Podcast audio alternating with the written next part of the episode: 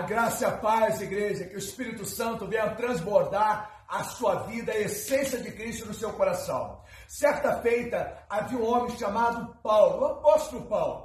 Ele estava numa ilha chamada Malta. Para quem não sabe, Malta no original significa esperança. Então ele sofreu um grande naufrágio.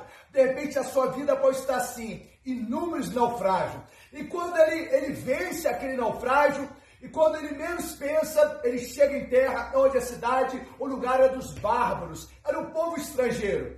Ele vai, chega numa fogueira para se aquecer. Essa que você está vendo aqui. Ou seja, representando essa fogueira, naquele momento ele também estava se aquecendo.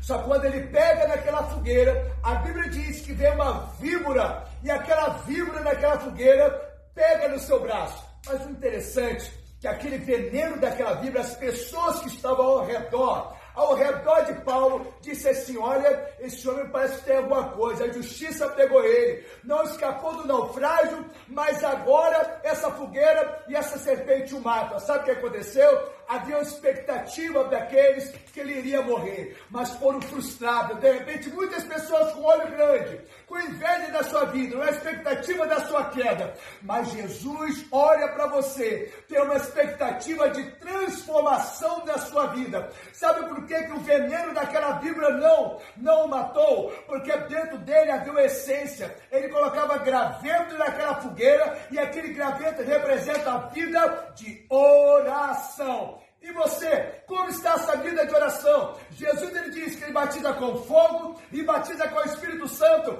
Apocalipse capítulo 5, existe uma taça cheia de incenso que representa as orações do povo de Deus. Ei, como está a sua taça? Ei, tem desse mundo, tem as serpentes desse mundo. Satanás ele veio uma forma simbolizada de serpente para enganar. E até hoje, nos últimos tempos, ele tem enganado. Busque aliança com Deus, uma vida de oração e mergulhe na palavra de Deus numa vida da brasa viva.